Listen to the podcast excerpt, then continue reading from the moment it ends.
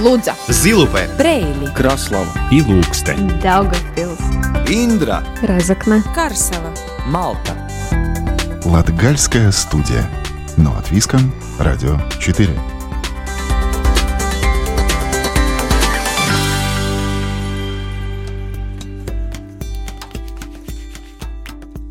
Здравствуйте! В эфире Латвийского радио 4 передача «Латгальская студия». И с вами ее ведущая Наталья Терескина. Как быстро, уезжая в путешествие, вы хотите вернуться домой? Кто-то через несколько дней, кто-то через неделю. А иногда люди остаются за границей на года.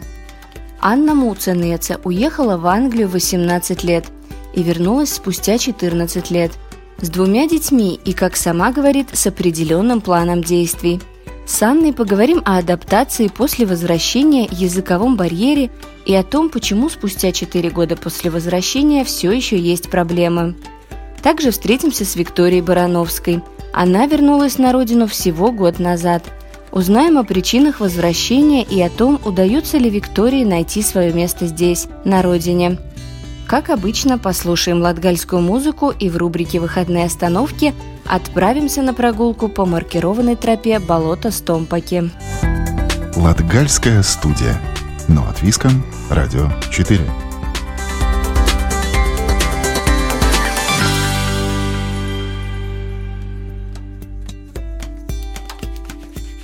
Анна Муценеца покинула Латгалию в 18 лет и уехала в Англию к отцу.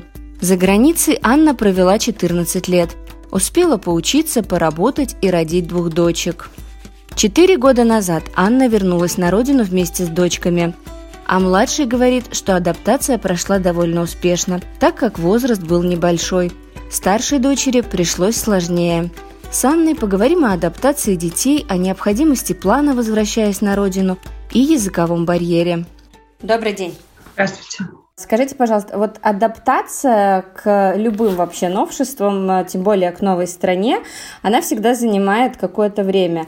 Как у вас, э, как у мамы прошла адаптация, как у детей прошла адаптация, или она все-таки еще не прошла до конца? Адаптация лично у меня прошла хорошо. Старшей дочке было намного сложнее, так как все-таки менталитет, латышский язык, русский язык, ей было гораздо сложнее. А, она очень переживала и хотела все это вернуться обратно. Вторая дочка, она проще к этому отнеслась, все-таки она была поменьше, ей тогда было 4 года на то время, когда мы приехали.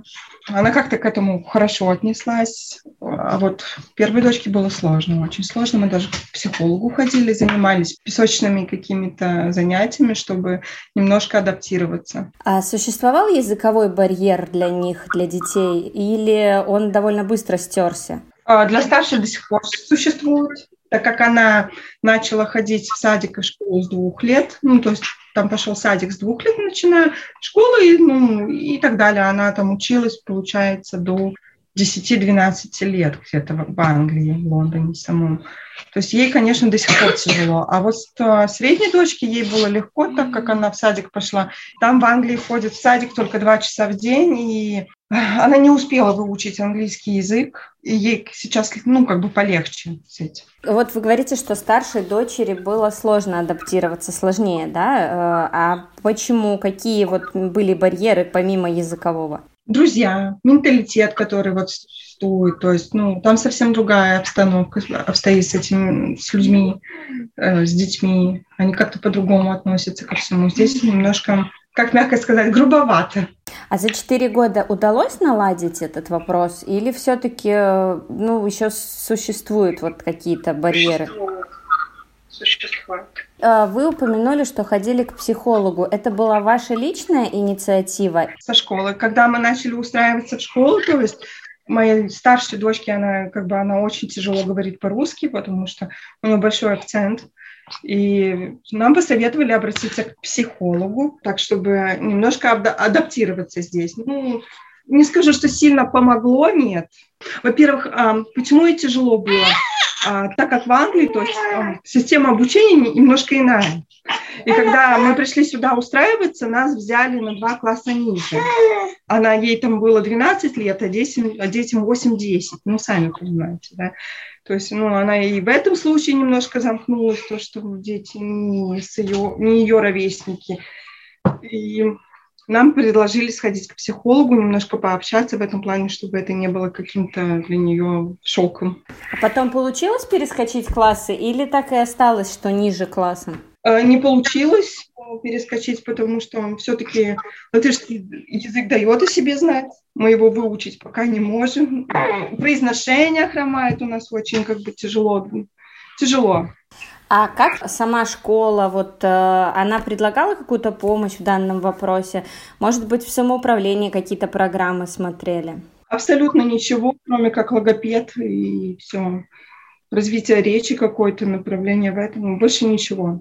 А как вам кажется, какие мероприятия нужны вот для детей, которые действительно, прожив а, большое количество времени за границей, возвращаются на родину и вот встречают такой языковой барьер, возрастной барьер, да, барьер общения, коммуникации. Э, что нужно для этих детей делать? Ну, наверное, больше общения с иммигрантами, такими же, которые вот приезжают, допустим, как в Англии взять, приезжают э, дети из разных стран, даже на время какое-либо, и смотрят, как учатся дети в Англии, в Лондоне, да, и им дают, то есть э, детей, которые понимают на их языке, как вот моя дочь была, скажем так, э, смотрела, помогала, направляла, то есть переводила. Какое-то вот такое вот, понимаете, общение было у них. То есть сверстников, э, которые могли бы помочь адаптироваться. Да, да, да. То есть это, знаете, такой обмен был. То есть, ну. А сами учителя вот поддерживают? Некоторые помогают, некоторые как бы отрицательно к этому относятся. Знаете, от человека, наверное, больше зависит. Некоторые с сочувствием как бы очень есть такие, которые там звонили, помогали, как-то там э, говорили, как будем экзамены сдавать в пятом классе, чтобы ну, ей помочь, потому что все-таки за один год латышский язык не выучить, вы сами понимаете термины, там, подавленность, все такое очень сложное. Некоторые помогали, некоторые нет. Не было таких моментов, что хотелось вернуться назад, может быть, или все-таки на родине, ну, есть на родине? В моем случае мне проще здесь, на родине.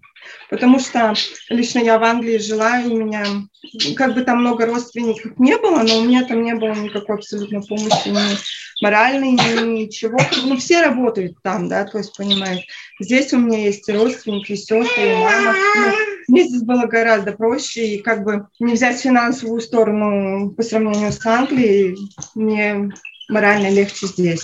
А как родственники отнеслись к тому, что вы решили с детьми переехать э, сюда на постоянное место жительства? Поддерживали? Э, мама, да, как бы.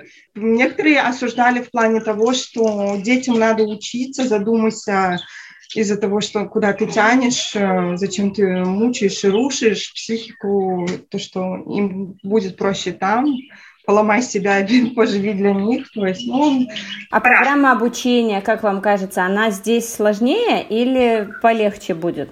Ну, если не брать а, язык во внимание. В Англии намного проще и легче, но она, как бы, программа сама, наверное, будет немножко тяжелее. Но они, знаете, как более того, вот начинают уже в садике, там, ребенку два года, они уже начинают учить буквы. Но это все в игровой форме. Здесь такого нет. Здесь оно так посложнее, немножко потяжелее идет. Скажите, сейчас э, уже 4 года, как вы вернулись, появились друзья у детей, э, наладилось вот с этим вопросом? У старшей категорически нет, только английские друзья остались. Э, ну, если только одноклассники напишут, там, то есть помоги в английском языке каком-то, ну, то, ну, возможно, она тоже не особо идет на контакт, вот. А у младшей ей намного проще, она более идет на, на контакт и хочет больше дружить и играть с детьми. А младшей сколько лет? Восемь. Восемь, получается. Она сейчас в первом классе или во втором? Во втором, во второй перешла. Ну, и у нее с учебой нет проблем, получается. Ну, с латышским тоже напряжение, то есть мы не можем выговорить какие-то слова. С английским нам проще, намного проще. Ну, Все-таки, наверное, осталось какие-то воспоминания с того времени. Она как бы с английским так попроще немножко. Но получается, что адаптация детей в младшем возрасте, она проходит легче, чем в старшем. Абсолютно. Если взять вот ребенка, которому, вот старшую дочку, когда мы уехали, ей было ну, вот не помню, 10-11 лет я была, наверное, когда мы уехали. Просто она еще возвращалась один раз в Англию, потому что ей было тяжело в учении, все, она решила вернуться на год. Ну, то есть не то, что она решила вернуться в Англию, я отпустила ее к отцу. Она там год поучилась, но решила вернуться обратно. Она сама говорит, ей проще учиться, конечно, в Англии, намного проще. А скажите, помимо вот опыта сверстников, а, сопровождающих, да, какой еще опыт а, вы бы переняли оттуда сюда или наоборот отсюда туда? Именно в обучении, именно в адаптации, именно в общении, может быть, детей с теми же учителями, с педагогами? Если брать сторону педагогов, конечно, там более лояльные, они более такие ко всему подходят спокойно, нет никакой такой вот, знаете, как у нас могут грубануть, так, э, я понимаю, что много детей, все такое, но они как, вот там как-то они по-другому все. Они как-то смотрят так, знаете, с, с какой-то лаской, заботой, как будто ну, вот, свое. Вот не было такого, чтобы там грубили как-то детям. Там. А здесь они могут грубануть.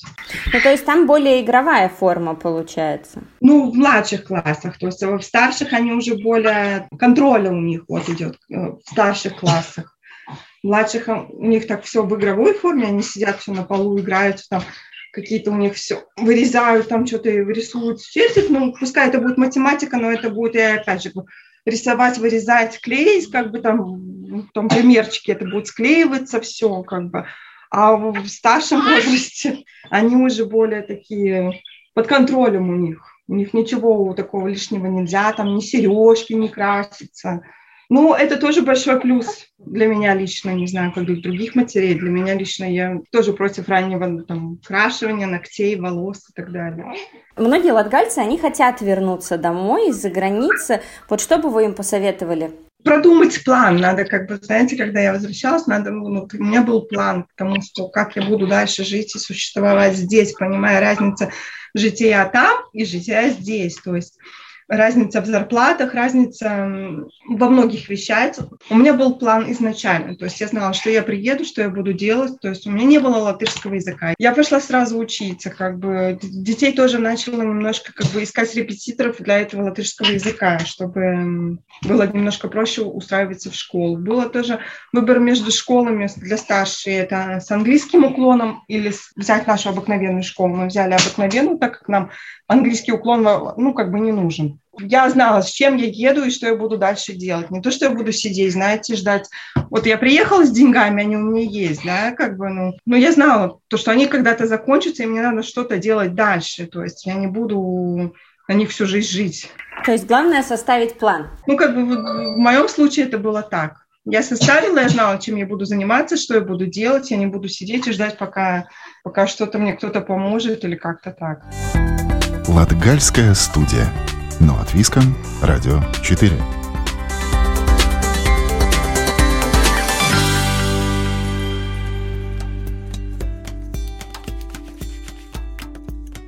Виктория Барановская вернулась в Латгалию после 10 лет жизни в Англии.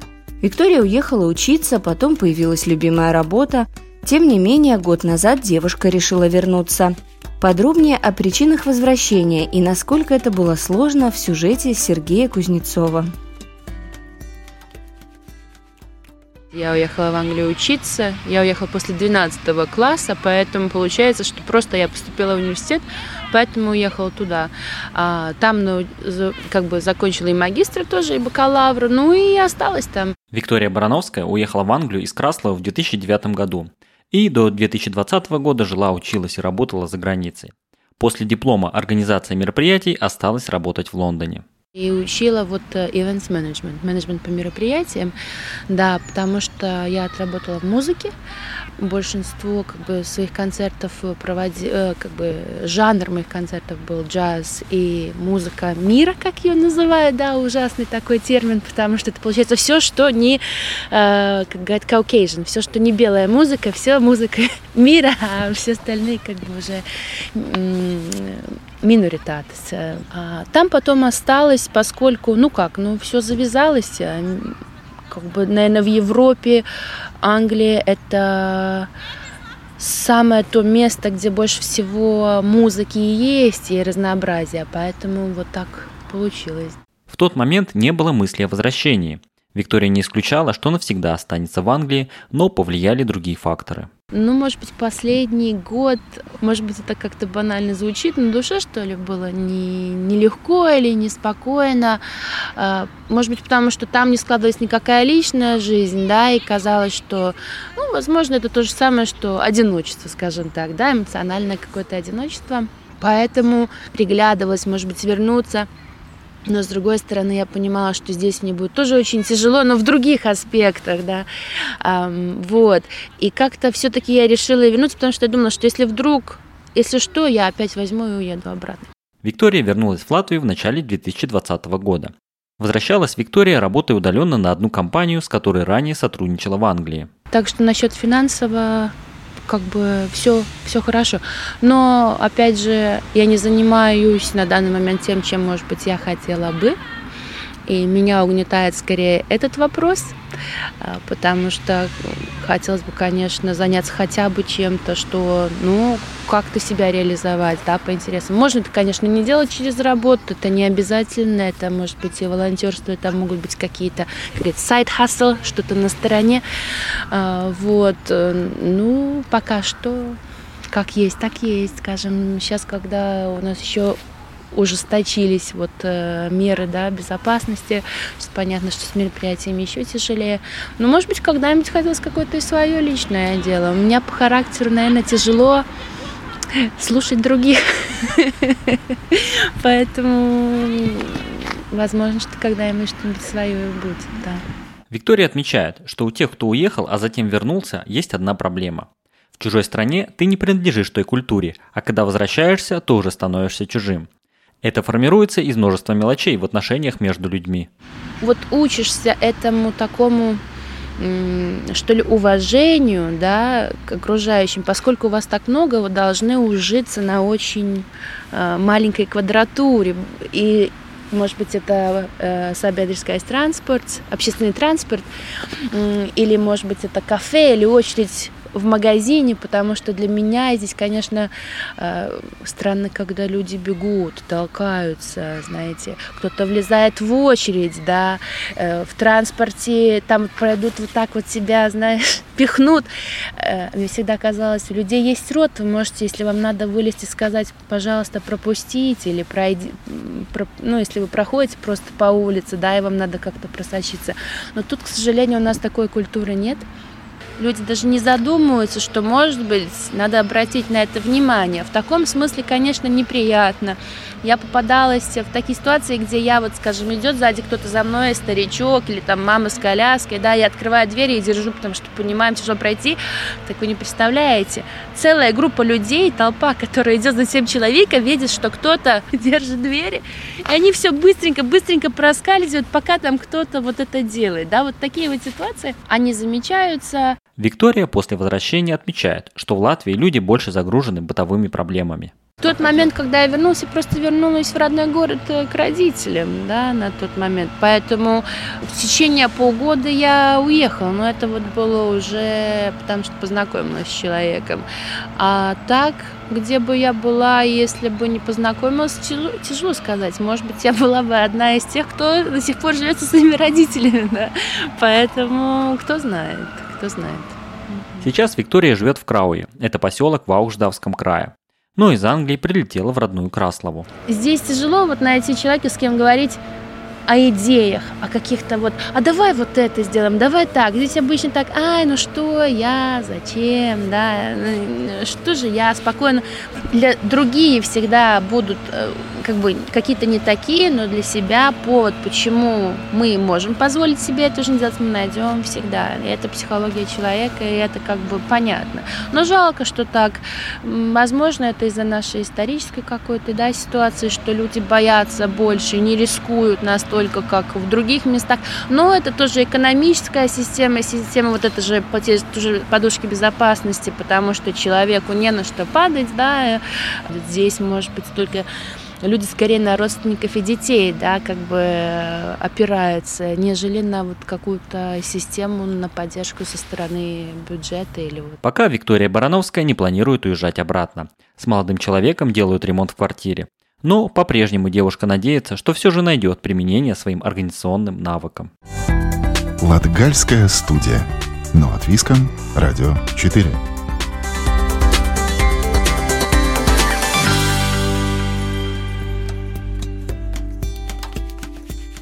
На этот раз в рубрике «Выходные остановки» отправляемся в Стомпокское болото, которое находится в Балском крае. Здесь во время Второй мировой войны был разбит партизанский привал, который был одним из самых больших в Балтии. 24 бункера и несколько надземных сооружений. Сейчас к этому месту на территории природного заказника болота Стомпаки ведет маркированная тропа. Подробнее рассказывает Ива Тачигана. В Северной Латгалии в Баловском крае для туристов множество интересных объектов. Среди них и болотная тропа Стомпаки, длиной в 3 километра, ведущая по Стомпакскому болоту.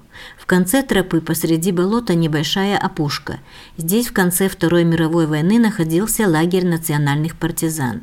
Сейчас об этом свидетельствуют лишь глубокие ямы, контуры которых напоминают землянки.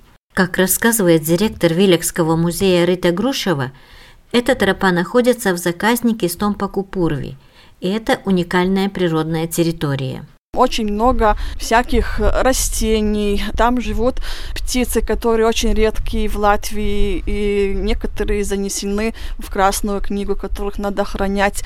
Живут тоже волки, э, есть и медведи.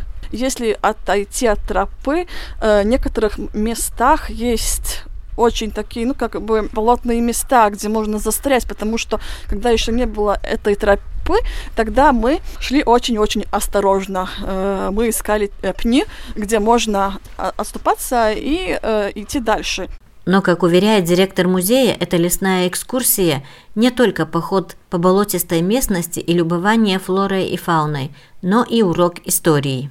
Люди, которые там жили э, в этих э, лесах и болотах, это те люди, которые защищали Латвию. Они были за Латвию и не одобряли советскую власть построили более чем 20 бункеров. Была своя пекарня, они э, пекли хлеб. Бункеры, где была церковь, проводились э, богослужения э, каждый день. Их было около 400. Они жили там э, по 20-30 человек в одном бункере, такие как ну, землянки. Идя по болоту к месту партизанского лагеря, вдруг повеяло дымом. И, как оказалось, на опушке с трех сторон, окруженной болотом, действительно горел костер, и люди восстанавливали один из бункеров – как пояснила Рита Грушева, болотная тропа Стомпаки пользуется большим спросом у туристов, и уже в следующем году здесь появится новый объект. Пару лет назад э, латвийские леса как бы сделали тропу. Дерево там можно сейчас очень хорошо дойти до вот это, э, этого заселения, но и тоже латвийские леса как бы реконструирует э, бывший бункер церкви. И на следующем году я думаю, что все те туристы, которые приедут на болото Стомпаки, на эту, если пройдет эту тропу, они увидят что-то новое, интересное, потому что всегда тоже люди спрашивали, ну а как выглядел этот бункер или тот бункер. До этого времени э, было только, если мы расскажем в Стомпаках Балского края сохраняется небольшая часть латвийской истории. Туристы здесь могут еще и полюбоваться природой, летом собрать грибы и ягоды, которых здесь настоящее изобилие.